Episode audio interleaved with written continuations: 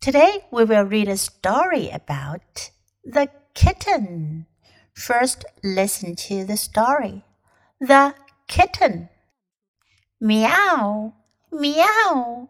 The cries came from a tall tree on Marvin Street. Kids stopped playing hide and seek. They stopped playing tag. Everyone ran over to the tree. It's a kitten, Ron said. We have to save her. Ron tried to climb the tree. It was too tall. Susan got a ladder from her house. She tried to reach the kitten. The ladder was too short. Finally, Joe had an idea. I'll call the fire department, he said. The fire truck arrived. One man put up a tall ladder. He climbed to the top and rescued the kitten.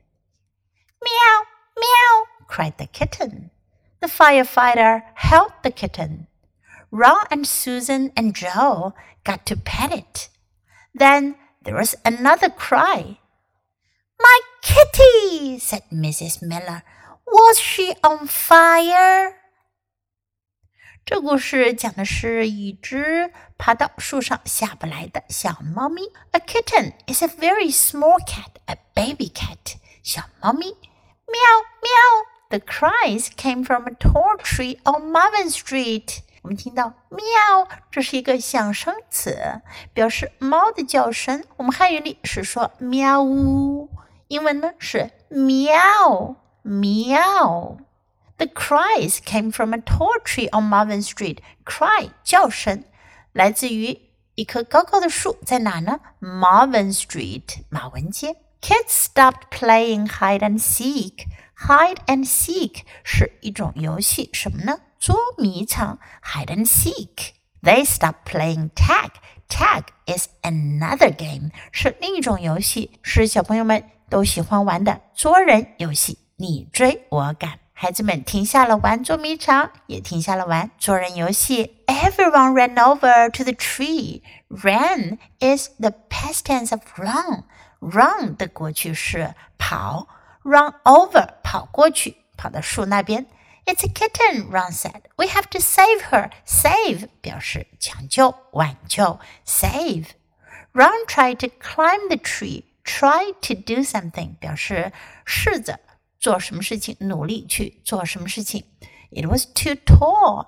可是呢，the tree was too tall. Susan got a ladder from her house. Ladder 梯子。苏珊从她家拿来了一个梯子。She tried to reach the kitten. Reach 表示去够，用力去够。The ladder was too short. 可是呢，梯子呢太短了。Finally, Joe had an idea. Finally，最后终于，Joe 乔他有了个主意，had an idea 想到了一个办法。I'll call the fire department. Do you know fire department？你们知道 fire department 是什么吗？消防局 fire department. The fire truck arrived. 那么消防局的消防车、救火车就是 fire truck。one man put up a tall ladder. 有一个人 put up 支起来、竖起来 a tall ladder 一个高高的梯子。He climbed to the top and rescued the kitten. 他爬到树顶上，top 顶，rescue rescue 救援、抢救，rescue。喵喵！cried the kitten. 小猫被救下来了，它又叫了起来。The firefighter held the kitten. Firefighter 消防员、救火队员。Firefighter held the kitten. Held is the past tense of hold，是 hold 的过去式，表示抱着。消防员抱着小猫咪。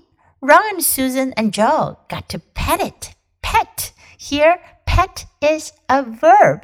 我们都知道 pet 做名词的时候呢是宠物的意思，那 pet 做动词呢是指的是去爱抚、去摸宠物。pet。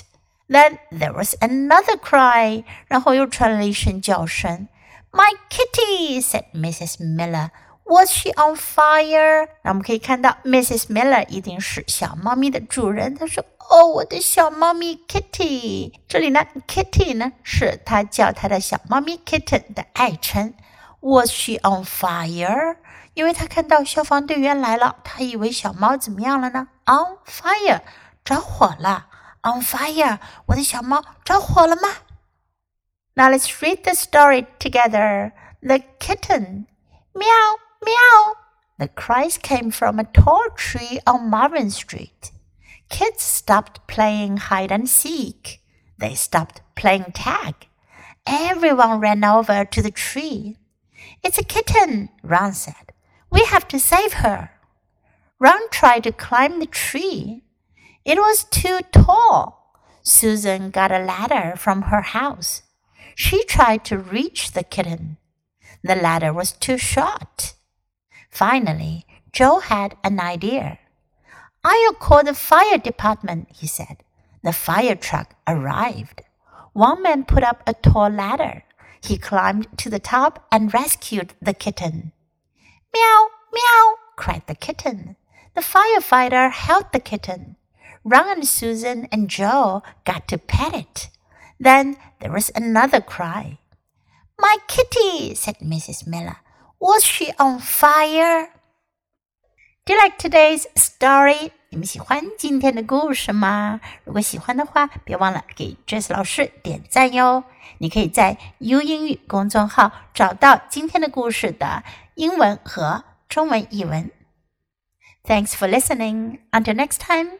Goodbye.